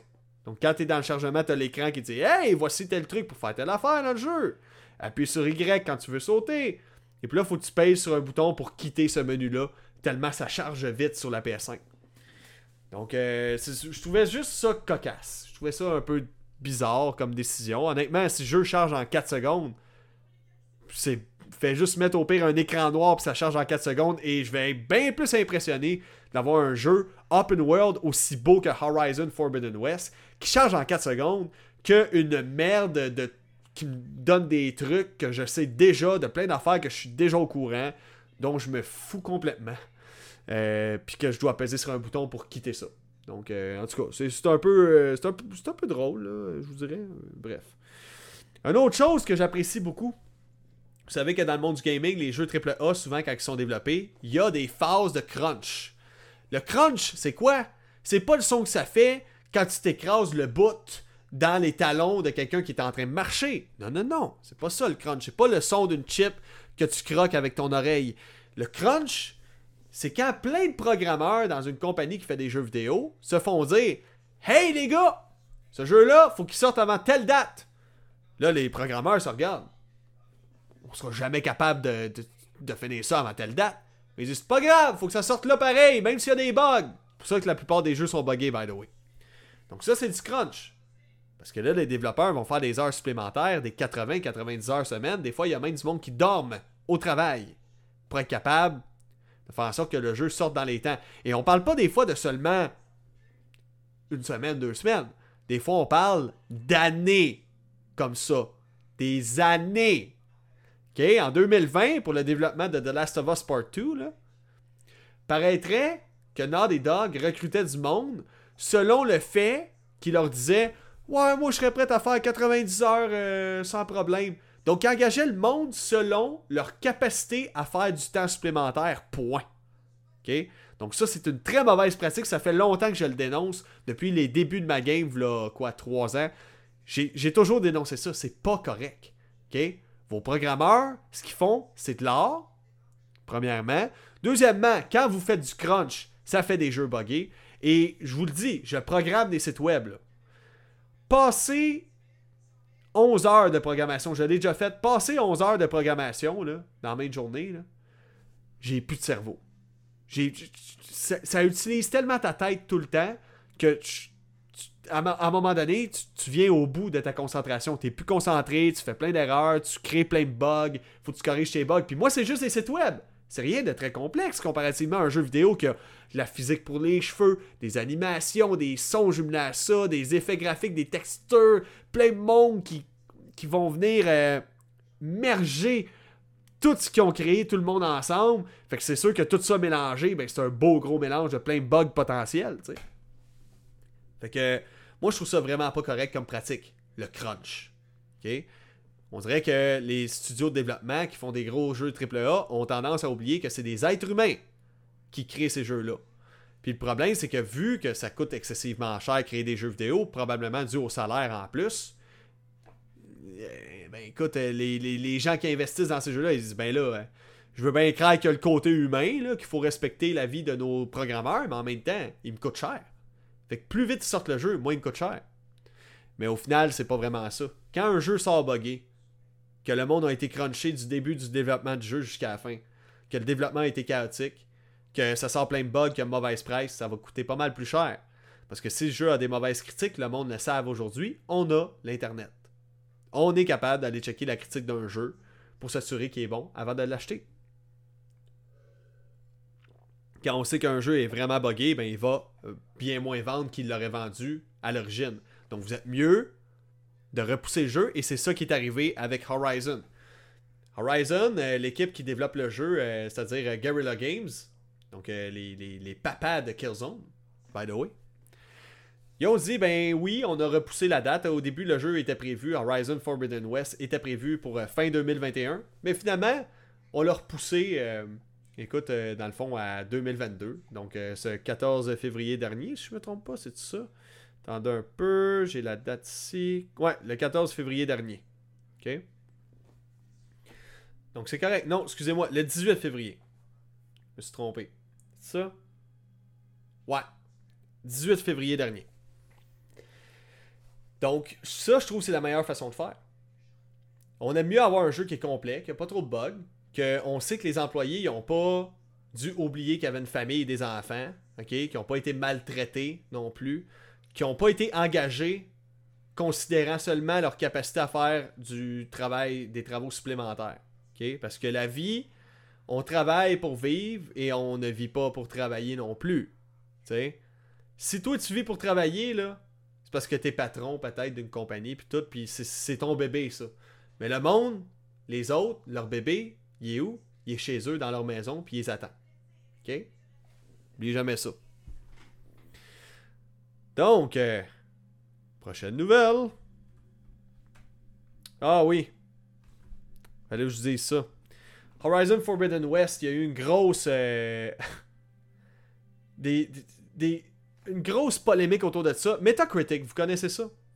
Ben, en ce moment, le jeu de Horizon Forbidden West a 88 sur 100 comme note, ce qui est quand même positif. Donc ça, c'est une note qui est protégée, qui a été donnée par... euh, c'est la note officielle du jeu.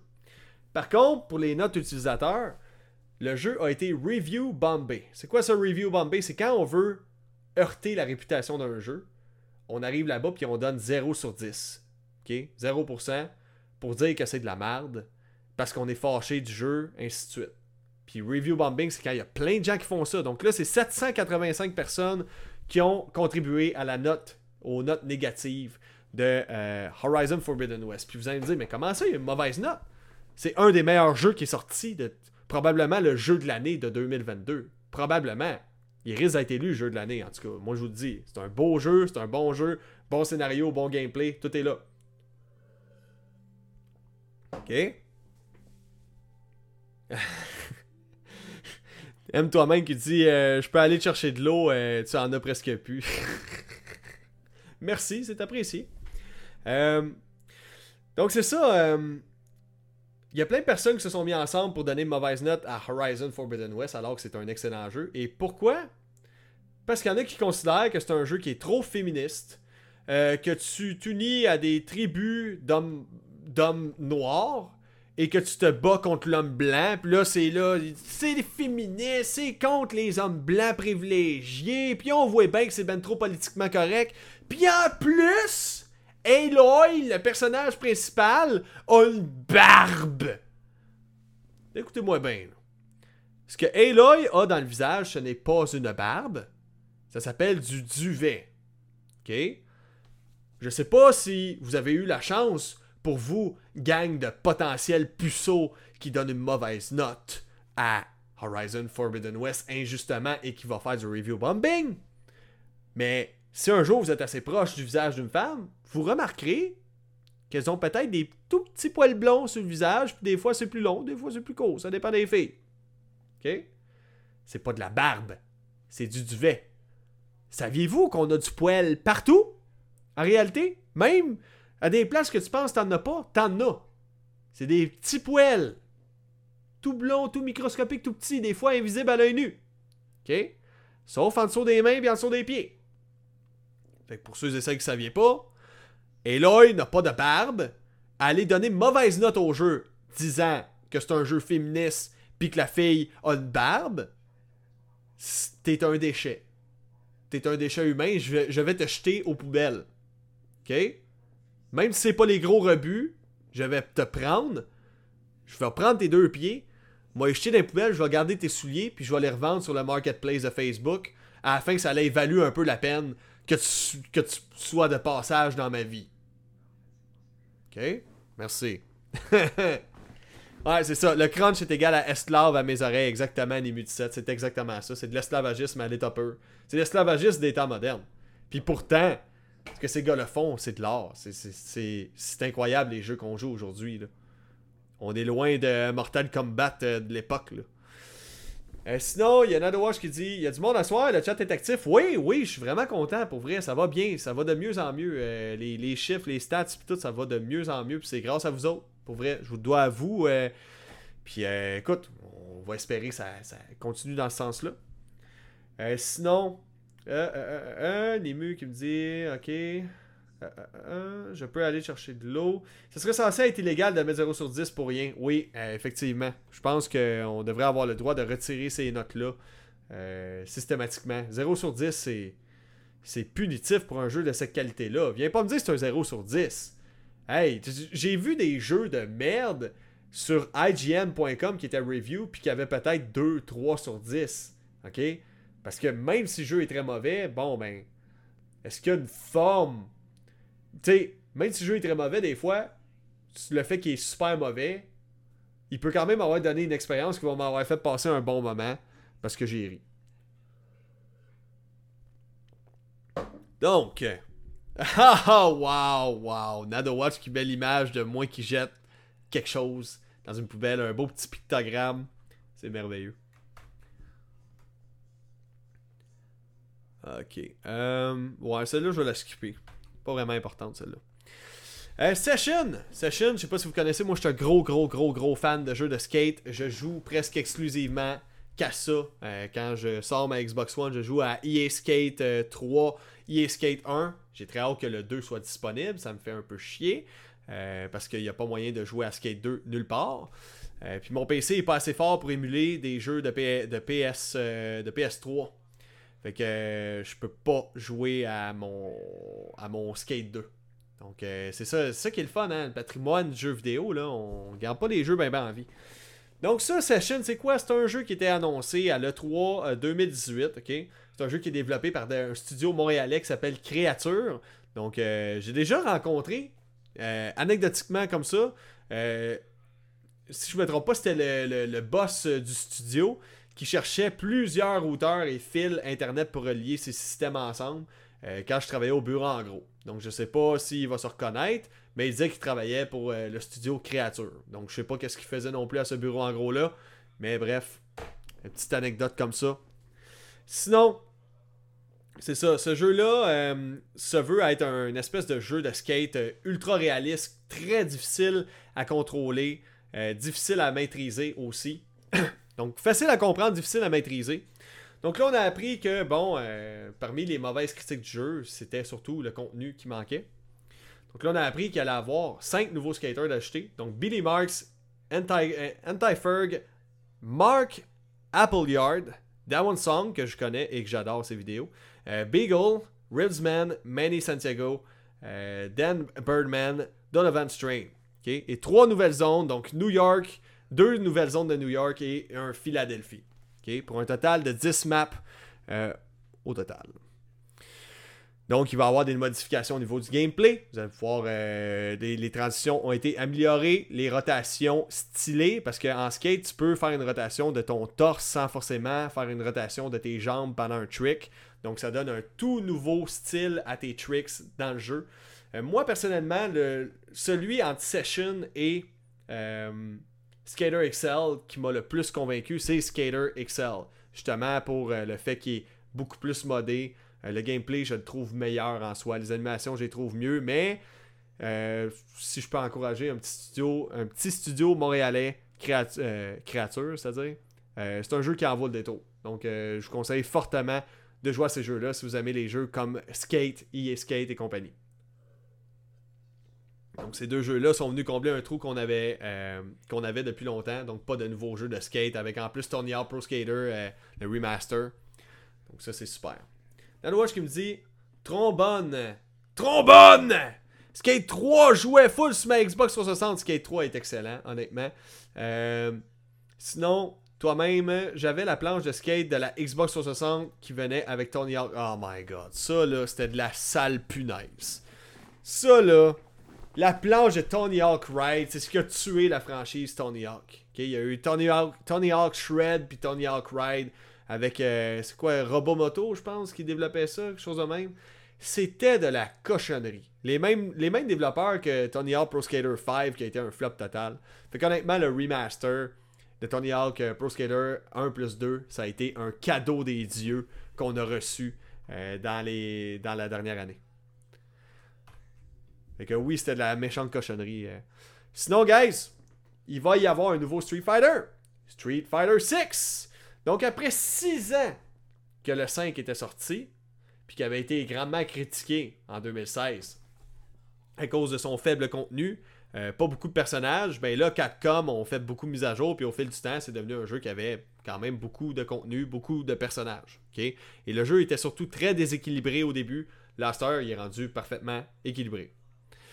Eh bien, à la fin d'un décompte, ok, euh, qui, était, qui avait été fait pour, attendez un peu, euh, euh, euh, à la fin du Capcom Pro, Pro Tour, ok? Les premières images de Street Fighter 6 ont été dévoilées. Là-dedans, on voit notre fameux personnage connu, Ryu, et Luke. Luke, qui est le tout dernier personnage qu'on a pu voir apparaître dans Street Fighter 5. Donc dans Street Fighter 5, Capcom disait Voyez Luke qui est là, là? Luke, là, il va être important dans le prochain Street Fighter, vous allez voir. J'ai l'impression que ça va être notre nouveau Ryu. OK? Tout simplement. Donc, dans la vidéo qu'on a vu, le teaser, on voit un Ryu qui a l'air vieux, qui a l'air fatigué, et surtout, ce Street Fighter-là, jusqu'à preuve du contraire, a l'air d'avoir un style graphique très photoréaliste. Donc, il faut savoir que Street Fighter V était censé avoir des, graphismes réalistes et non cartoon, euh, mais ça a été abandonné parce qu'il paraîtrait que c'était pas assez lisible lors des combats finalement, si on regarde des jeux comme Tekken qui sont assez photoréalistes, euh, euh, finalement, Street Fighter va changer un petit peu son identité visuelle en ayant des graphismes plus réalistes si on se fie au teaser. Ce que je trouve qui serait pas une mauvaise chose. Ça, viendrait vraiment amener du nouveau pour la franchise. Un petit détail comme ça. Euh, euh, Attendez un peu, c'est quoi cette nouvelle-là? Ah oui, oui, oui, bonne nouvelle. Concernant euh, Mario Strikers Battle League Football. le, nouveau Mario Strikers qu'on s'est fait annoncer par Nintendo lors du dernier Nintendo Live. ok? Euh, C'était un des, un des très gros jeux qui avait été annoncé et qui a l'air super le fun. Là-dedans, vous allez pouvoir faire du multijoueur, faire des combats de clubs. Donc, dans le fond, des, clubs, c'est des équipes d'une vingtaine de personnes en ligne. Donc, il a l'air très axé multijoueur. Il a l'air vraiment le fun. Un genre de Mario Kart du soccer. Puis ça faisait longtemps qu'on n'avait pas vu la franchise. Je pense que la dernière fois, c'était sur la freaking Nintendo Wii ou quelque chose en genre. Donc, un bon petit jeu de soccer. Euh, on a vu la fiche, euh, dans le fond, de classification australienne qui enregistre que le jeu serait développé par Next Level Games. Next Level Games, c'est qui? C'est les développeurs de Luigi's Mansion 3. Donc honnêtement, si je me fie à la qualité du titre que je viens de vous nommer, Luigi's Mansion 3, je prédis un Mario Strikers Battle League vraiment solide. Je vous garantis que ça va être sur la King Coche. Donc ça, c'est juste une des bonnes nouvelles que je voulais vous annoncer comme ça. Donc tout ça va sortir le 10 juin prochain. Ensuite, guys, on a eu l'annonce cette semaine de la part de Netflix qu'il va y avoir une série ou un film ou on sait pas quoi encore, on n'a pas eu les précisions là-dessus, euh, de Bioshock qui va sortir. Et parmi ce qui a été dévoilé, on voyait le logo de Bioshock 1. Donc Bioshock, pour ceux et celles qui ne savaient pas c'est quoi un peu, je vais vous expliquer, c'est t'arrives dans une dystopie. Dystopie, c'est un univers, un univers qui était paradisiaque. Je dis bien qui était, puis qui est rendu en pleine apocalypse, ou finalement qui, est rendu un sale dépotoir. c'est comme post-apocalyptique dans l'utopie. Donc Rapture, c'est un monde sous l'eau. Une ville sous l'eau dans laquelle, écoute, les petits bourgeois, puis tout, puis qu'il y avait une nouvelle société qui se créait là-dedans, puis tout arrive là-dedans, puis c'est en pleine. Tout est en train de chier puis, dans le fond, tu t'aventures là-dedans, tout le kit. Fait que, tu sais, une histoire vraiment, vraiment intéressante. Euh, tout ça, tout, le scénario, l'ambiance, tout a été pensé par euh, notre, notre ami Kevin Levine. Puis honnêtement, si vous avez jamais joué à Bioshock puis vous aimez les jeux, les, les, shooters un peu plus aventure, je vous conseille la franchise fortement. Je me suis tapé les trois Bioshock back-à-back quand ils sont sortis sur la Nintendo Switch. Et honnêtement, c'est parmi les, jeux les mieux optimisés de la Switch et les plus beaux jeux que j'ai vus sur une console portable ever. Surtout Bioshock Infinite, c'est comme fucking wow! Wow! C'était très impressionnant. Donc en gros, 2K et Take-Two seraient en train de s'associer avec Netflix pour euh, nous faire, euh, écoute, ou un film, un projet cinématographique. Ça, c'est pas mal sûr. Donc, on ne sait pas si c'est un long métrage ou une mini-série ou une série au complet. Moi, je pense qu'une série, ça ferait bien du sens. Euh, parce que je pense pas qu'en un seul film, tu peux tout expliquer qu'est-ce qui se passe dans, euh, ce, fameux, ce fameux euh, Bioshock-là. Puis il faut savoir que ce genre de projet-là, ça date pas d'hier. En 2008, on apprenait pour la première fois qu'il y avait un projet cinématographique pour Bioshock. Le jeu était tellement gros, puis écoute, c'était un des jeux les mieux notés. Je me rappelle sur jeuxvideo.com, ce jeu-là était noté genre 9, 9 sur 10, là, euh, genre 19 sur 20, là, puis il était dans les tops des jeux les plus vendus pendant un an. Donc c'était vraiment gros. Le film aurait, aurait été fait, si ça aurait été le cas, par Gore Verbinski, le réalisateur de Pirates des Caraïbes. Juste ça. Le projet a été avorté à cause d'une mésentente avec le studio Universal. Le studio Universal prêtait des sous au réalisateur, dans le fond. Puis le réalisateur était comme Ouais, mais c'est parce que moi je veux faire un film qui est dark, qui est violent, comme Bioshock. Bioshock c'est dark, c'est violent. Je veux que ça corresponde à l'univers du film. Mais sachant que le film avait un budget de 200 millions, 200 millions, rentabiliser ça, là, quand même assez difficile. Surtout si ton film n'est pas accessible pour les jeunes au cinéma.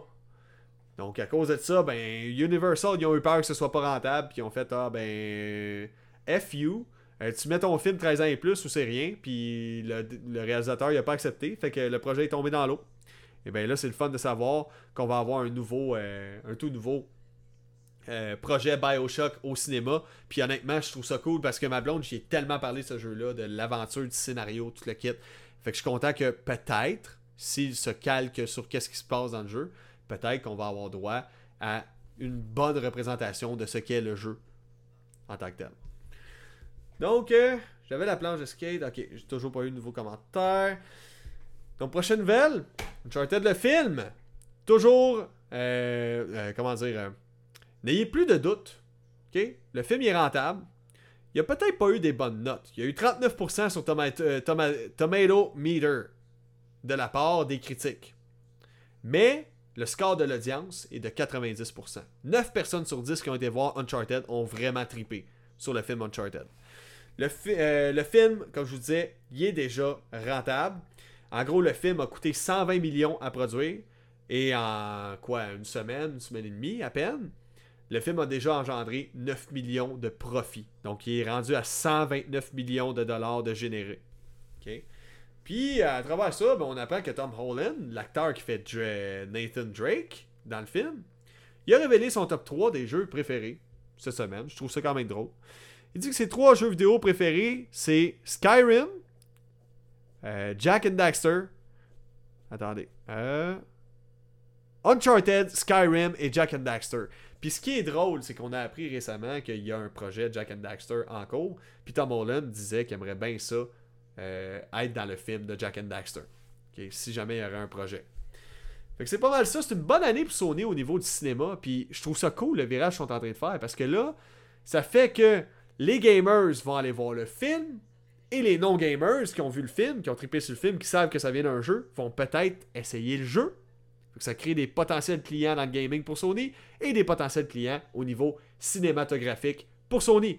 Fait c'est une solide année pour Sony avec Spider-Man No Way Home qui a battu tous les scores au, euh, box office. Euh, même chose pour Uncharted en ce moment qui vend très bien. Solide année au niveau film pour Sony. Puis je suis vraiment content de voir ça. Enfin, on a des films tirés de jeux qui sont bons. Enfin, on a des jeux tirés de films qui sont bons aussi. J'espère, un jour. Donc, euh, ça fait le tour des nouvelles, guys. Ça fait le tour des news. J'espère que vous avez aimé le, le, show de ce soir. Moi, j'ai vraiment aimé ça. Honnêtement, je vais vous dire, j'étais un petit peu fatigué avant de commencer. C'est pour ça que j'ai des grosses cernes encore. Euh, ça a été une grosse journée. Euh, moi, je travaille en informatique, puis aujourd'hui, j'ai eu une journée assez physique. Euh, j'ai forcé quand même pas pire. Fait que je suis pas habitué à ça. je, plains ceux-là qui font ça jour après jour après jour. Pour vrai, je vous lève ma casquette. Merci de faire ça. Merci de faire ça pour le monde comme nous autres, qu'on est faible de corps. Donc là-dessus, pour ceux et celles qui écoutent en audio, moi, je vais prendre un petit 5-10 minutes, euh, jaser avec le monde qui m'écoute euh, en version vidéo. Euh, merci pour ceux et celles qui, qui écoutaient. N'oubliez pas que mercredi prochain, même chose, on fait le tour de toutes les news gaming ensemble.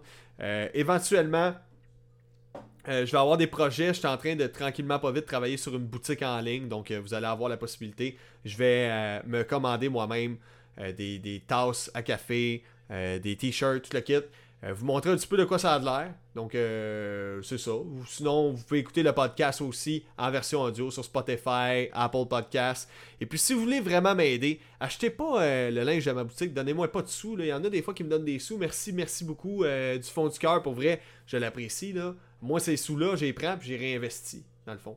Je vois ma game comme une compagnie. Je prends ces sous-là, puis je les remets dans ma game pour me payer de la publicité, dans le fond, euh, sur Facebook, euh, sur euh, TikTok, pour aller chercher le plus de monde possible. Donc, c'est comme ça que je gère les sous que vous me donnez. Donc, ça va permettre au show d'aller chercher plus de monde, de devenir plus gros.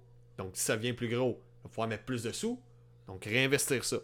Mais si vous voulez vraiment m'aider, vraiment, vraiment, faites juste en parler du podcast. Parlez-en à vos amis. Parlez-en sur Facebook. Faites juste partager une vidéo que vous aimez. N'importe quel. C'est gratuit, ça vous coûte rien. Moi, ça m'aide énormément. ok? Vous savez pas à quel point ça peut m'aider. Parce que, veux, veux pas, euh, c'est beaucoup, beaucoup d'efforts. Puis éventuellement, j'aimerais ça, trouver une manière d'être en touch avec vous autres. Dans le sens que là, c'est beau, je vous parle dans le chat, tout le kit, je communique avec vous. Éventuellement, j'aillerais pas ça à la fin de mes podcasts. Peut-être prendre des appels avec un système que j'ai déjà, euh, déjà testé, ça fonctionne. Euh, je prendrai vos appels. Puis je vous écouterai. On aurait 3 minutes pour discuter par personne pour donner de la chance au, plus de personnes possible en dans 15 minutes. Fait que vous auriez 3 minutes chaque. Vous me parleriez d'une nouvelle, je donnerais mon opinion, on jaserait. Euh, fait que ça, pourrait amener une petite touche de OK, je sais qui m'écoute, je sais à qui j'ai affaire. Euh, puis, bon, euh, aussi parler, avoir du fun avec vous autres. Euh, savoir qui vous êtes, finalement. Parce que je trouve ça cool de savoir qu'il y a du monde qui m'écoute. Mais moi, je peux pas mettre de visage ni de voix là-dessus. Que c'est bien plus concret pour moi, peut-être à la fin de mes shows, que je prenne du temps pour vous appeler. Puis ça viendrait, ça viendrait fournir un, petit peu plus de contenu sur le podcast en version audio. Fait c'est ça, guys. Ça fait le tour pour ceux et celles qui écoutaient, en version audio. C'est la fin du podcast audio. Oubliez pas, parlez-en à des amis. Partagez une vidéo que vous aimez parmi ceux-là que j'ai fait. N'importe quelle. Le partager. Moi, ça m'aide, c'est gratuit. Vous n'avez même pas besoin de me donner de sous. Euh, la visibilité, c'est ce, qui, c'est ce qui va rendre le projet de plus en plus gros, de plus en plus puissant. sur ce, je vous remercie pour ceux et celles qui écoutiez en version audio. On se dit à la semaine prochaine.